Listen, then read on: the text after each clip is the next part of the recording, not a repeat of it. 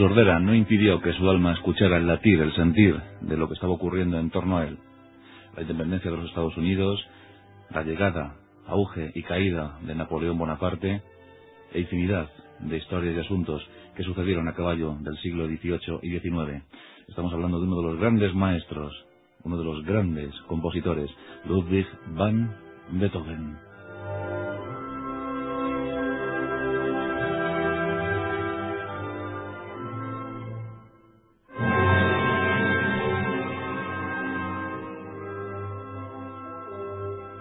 Esta noche nos intentaremos acercar a su vida. No somos grandes musicólogos, no conocemos mucho acerca de la música clásica, pero sí por lo menos nos acercaremos al personaje. Intentaremos intuir cómo era, cómo sentía, cómo se enfadaba, cómo avanzaba en la soledad Ludwig van Beethoven y desde luego intentaremos enmarcarle en una época apasionante, entre 1770 y 1827. Fue el tiempo que vivió Ludwig, 56 años, esplendorosos, por cierto, porque comenzó a trabajar bien pequeñín, bien pequeñín. Su padre puso mucho empeño en, en ese asunto. Hablaremos de él y escucharemos sus músicas. De hecho, estarán sonando a lo largo de toda esta intervención.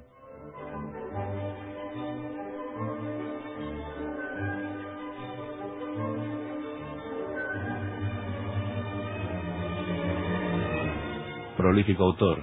Compuso cerca o más de 200 trabajos, entre ellos las nueve sinfonías famosas, y dejó, dejó bosquejos de lo que sería la décima sinfonía, también 32 sonatas, 17 cuartetos, infinidad de tríos, muchísimas canciones. Ludwig van Beethoven, un genio de su tiempo, un genio de todos los tiempos.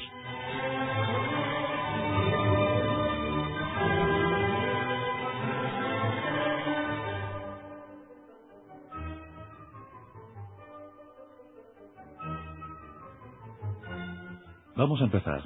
Mediados de 1770, en Bonn, Alemania. Nace Ludwig. Se llama como su abuelo. Es el segundo de tres hermanos, aunque otros cuatro ya habían muerto, antes y después de él.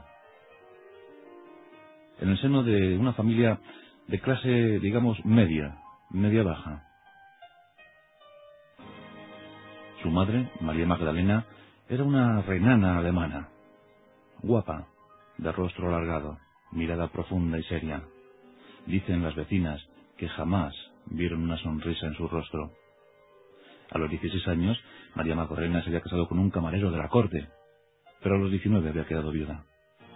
Y fue cuando encontró a su marido, al que sería su segundo marido, y con él inició una, una relación, pues a veces feliz, a veces eh, brumosa, pero siempre, siempre interesante. No faltaban novedades en el domicilio de los Beethoven.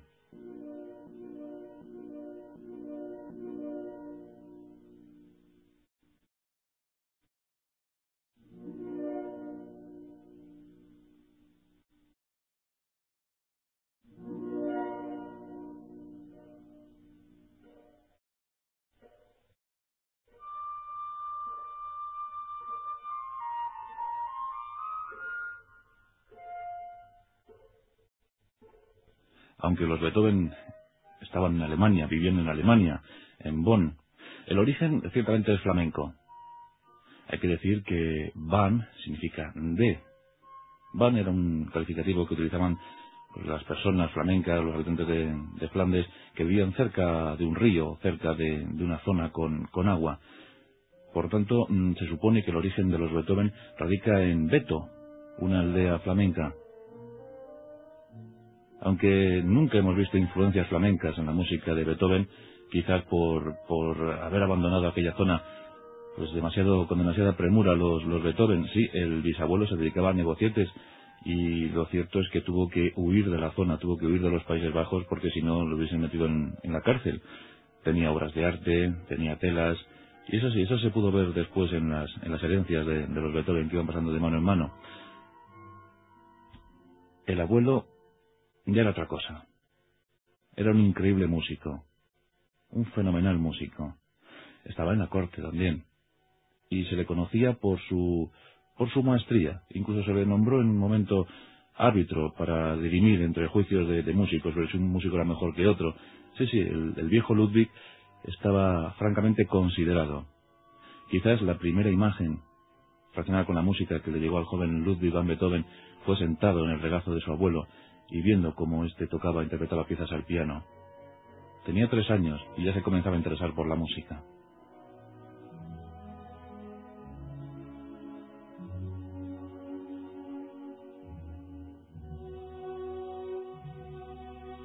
Además de músico, el abuelo de Ludwig van Beethoven era tenor, después bajo. Tuvo, tuvo, tuvo cierta importancia en, la corte en aquellos, en aquellos tiempos. El príncipe elector de, Colonia le, le dio acomodo en, su corte y después se la daría también al, joven Ludwig. Bueno, vamos a ver, vamos a ver aquí un, asunto porque siempre se ha hablado de, de, las taras, siempre se ha hablado de, las dificultades físicas de, la familia y siempre se ha hablado de esto relacionado con el alcoholismo de la abuela. La abuela era alcohólica ciertamente. Y se habla de las póstulas de Ludwig, en algunos de los autorretratos se pueden ver. Sí, dicen que, que el padre de Ludwig van Beethoven heredó este alcoholismo y de hecho en un momento de, su vida pues empieza a dejarse, empieza a frecuentar las tabernas y empieza a llegar a su casa con menos dinero, empieza a gastárselo. María Magdalena no lo puede soportar y decide trabajar ella. El dinero que no le trae el marido lo, lo intenta aportar ella al hogar y Ludwig van Beethoven empieza a ver un ambiente enrarecido, empieza a notar que hay discusiones, que ya no se celebran con tanta alegría aquellas celebraciones que, tenía la familia Beethoven cuando era el santo, era la onomástica de, Magdalena, era el día más celebrado en, la familia. Y todo se empieza a crispar, todo se empieza a venir abajo. El mundo familiar de Beethoven empieza a caer en picado.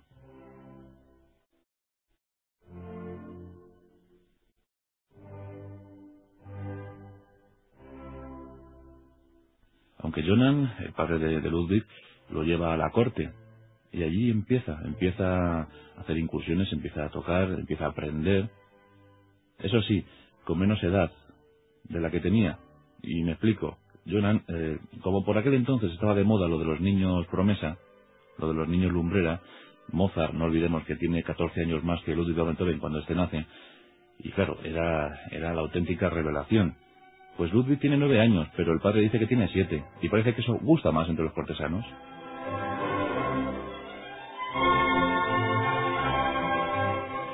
Le llevan al organista mayor de, una iglesia y allí empieza a tocar sus primeras notas. Y llega su primer gran maestro, Nife. Nife es uno de los grandes maestros de Beethoven, él siempre lo dijo. Incluso en una ocasión que Nife no podía, no podía estar en un concierto, pues el joven, el joven Ludwig van Beethoven con tan solo 11 años, le había dado su primer concierto con 8, pero con 11 años ya le, le sustituye. Y por las notas que dejaron los que allí estaban, le sustituyó muy bien, francamente bien.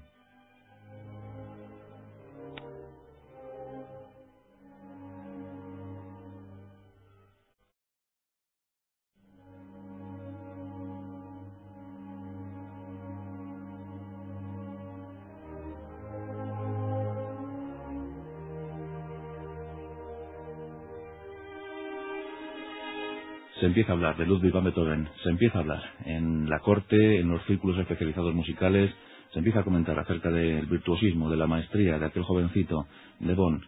Empezaba a gustar. Nietzsche hablaba muy bien, hablaba maravillas de su discípulo. Y en, 1700, en 1783 se habla de Ludwig van Beethoven en una revista musical, en un magazine musical. Efectivamente, se habla de Ludwig, del joven Ludwig van Beethoven, como el gran sucesor de Mozart. Ahí es nada, el sucesor de Wolfgang Amadeus Mozart. Mozart comenta, jocoso e irónico, dejad, dejad que fantasee el jovencito, cuando madure ya será otra cosa.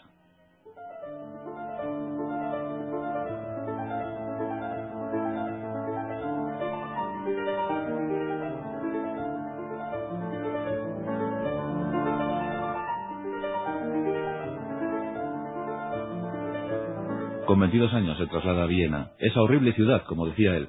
No le gustaba ni Viena ni sus gentes. Siempre rechazó Viena, pero claro, el amparo de la nobleza era el único medio de vida que por aquel entonces podían conocer los músicos. Siempre, siempre tenían que buscar mecenazgo, siempre tenían que buscar ese cobijo económico que les podía permitir seguir trabajando. Hay un dato tremendo cuando él cuenta 26 años, apenas 26 años, empieza a sufrir esa sordera, esa terrible sordera que le perseguiría a partir de entonces y durante ya los 30 últimos años de su vida. Ludwig van Beethoven escribe de una forma frenética e irremediable, solamente le pido a Dios que me deje completar mi obra.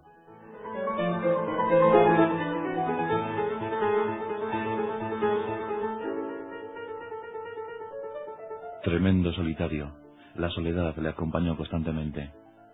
Falló en el amor. Él eh, tenía su obra claramente descrita en su mente, pero a la hora de expresarla, a la hora de utilizar palabras, rara vez podía demostrar lo que pensaba su, su mente. Su corazón era incapaz de lanzarse directamente a la aventura, a la conquista de una mujer. Aunque algunas quiso, Julieta, Nanette, pero todas le dijeron que no. Ora porque estaban casadas, ora porque no, no les apetecía mucho convivir con, semejante compositor tan raro, tan distinto, tan diferente. Únicamente faltaba decir tan genial.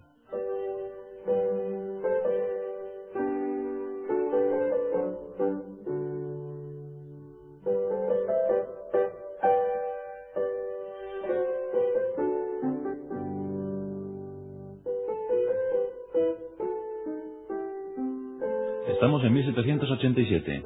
Beethoven 16 años, 16, 17 años. Volvemos un poquito atrás en nuestra historia para recordar un buen momento en la historia de Ludwig Beethoven. El encuentro con Mozart es en Viena y allí Mozart le da clases. Muy buenas clases, por cierto.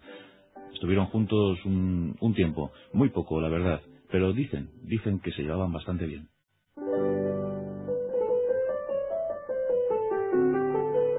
También recibiría clases de Haydn o también, por ejemplo, de Antonio Salieri en algunas obras eh, maestras italianas.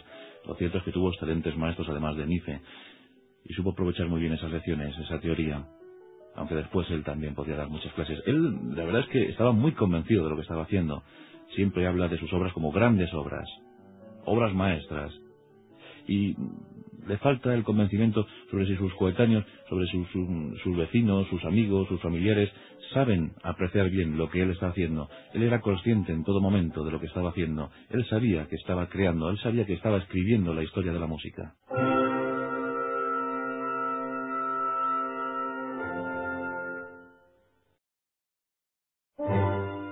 Estamos escuchando la sinfonía número uno, estupenda sinfonía, la primera, la primera que hizo.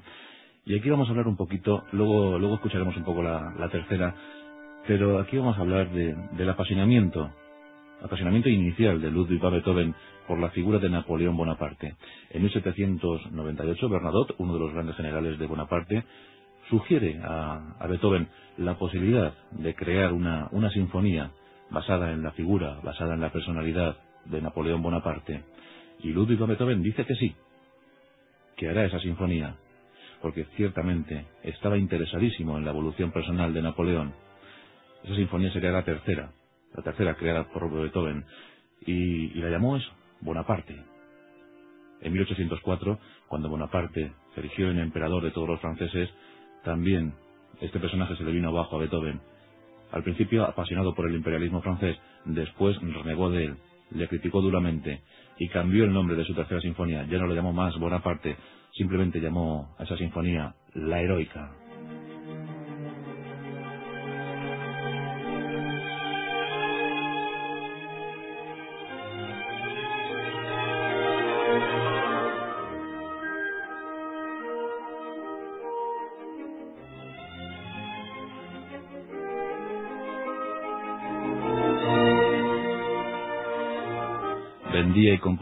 Obras para el mejor postor siempre tenía que dedicarlas a príncipes, lectores de Alemania o algunos de Austria o a los ingleses, que quizás, en mi modesta opinión, fueron los que mejor valoraron e interpretaron la obra de Beethoven.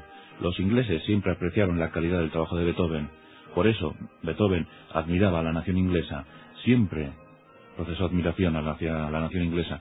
Incluso en sus últimas horas fueron los ingleses los únicos que le mandaron ayuda material.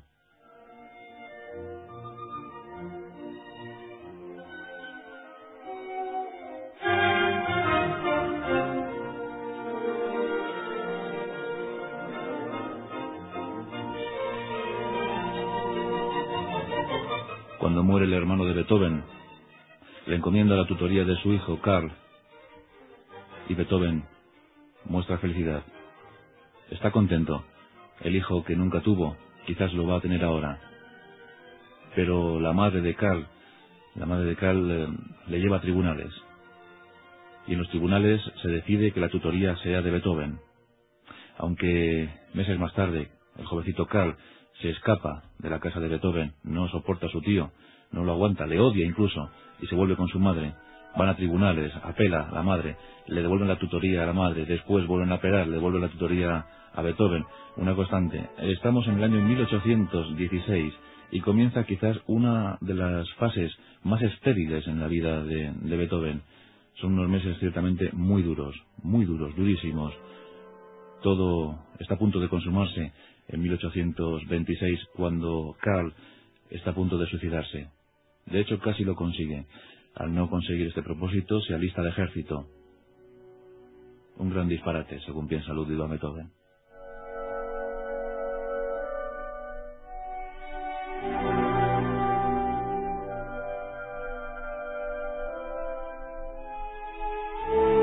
Apenas tenía amigos, aunque escribió más de dos mil epístolas, más de dos mil cartas. No tenía casi dinero. Eso sí, tenía siete acciones, siete valores de un banco que venían a representar unos tres mil dólares, un medio millón, cuatrocientas mil pesetas, que guardaba fanosamente para dejarle algo de herencia a su sobrino Karl, porque aunque Karl le odiaba, Ludwig van Beethoven mostraba un cariño tremendo por Karl. Seguramente veía en él el hijo que nunca tuvo, y guardó esos siete valores, llegó incluso a pasar hambre también era bastante locuelo. Llegaba a una posada, pedía un montón de comida, luego no se la comía, no quería pagar. En fin, que no estaba muy bien visto por aquella sociedad vienesa. Se dio el caso porque él siempre, la fama y el dinero, pues no, no, no, lo, no lo utilizaba bien, lo guardaba en una bolsa y lo dejaba aparcado. La fama y el dinero no, no fueron nunca buenos compañeros de Ludwig van Beethoven. En una ocasión iba con, con un amigo, llegó a una casa de estas burguesas, bien puestas, esplendorosas, y la mujer pues no tenía muchos conocimientos musicales. Atendió fenomenal al amigo, y como Ludwig iba un poco mal vestido, con un poquito de, facha, un poquito impresentable, pues eh, esta señorona le sentó en el jardín y allí le dio un vaso de, vino. Y allí se quedó. Cuando llegó el marido y dijo a la señora quién había venido de visita, dijo, pero no sabes, no sabes a quién has tratado como un sirviente. Nada más y nada menos que a Ludwig van Beethoven, y la señora se quedó un poco estupefacta y dijo, ¿quién?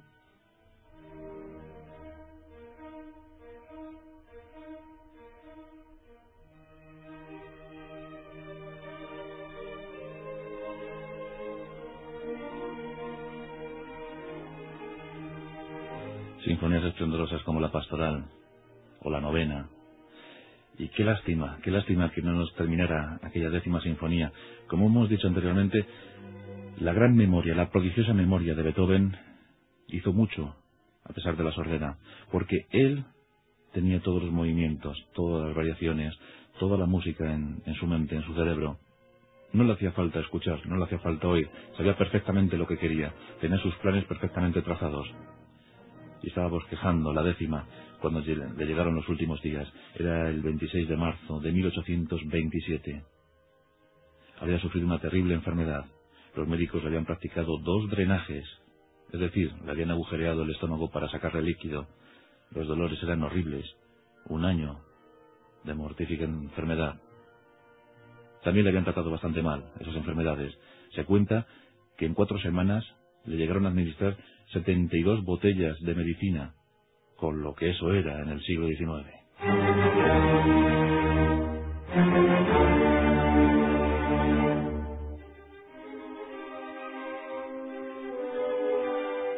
Algunos se preguntarán, bueno, la abuela, la abuela era alcohólica, el padre también, y Ludwig.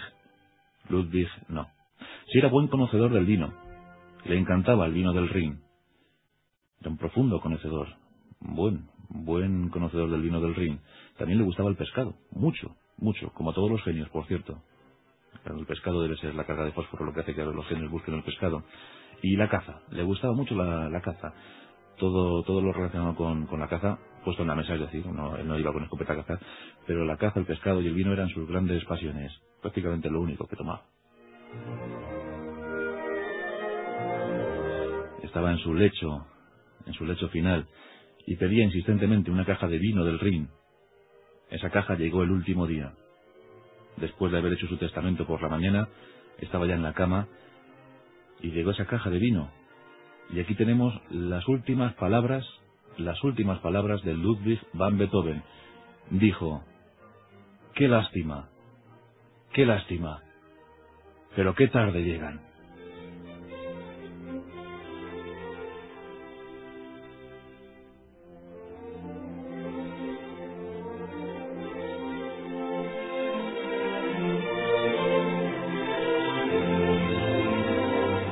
Estamos escuchando la pastoral. También hay que recordar su, sus sonatas, claro, de luna o la misa solemne. Maravillas, auténticas maravillas. A caballo entre el clasicismo vienés y el romanticismo, el nuevo romanticismo germánico. De hecho, él fue el gran impulsor, uno de los grandes creadores del romanticismo germánico, Ludwig van Beethoven. Tenía 56 años cuando murió. Y Viena, que siempre le había dado la espalda, o prácticamente le había dado la espalda, Sintió mucha rabia cuando llegaron esas 100 libras esterlinas, cuando los ingleses ayudaron monetariamente para, para pagar el entierro y las últimas necesidades económicas de Ludwig van Beethoven, los vieneses sintieron mucha rabia y dijeron, queremos enterrarlo nosotros. Y lo enterraron.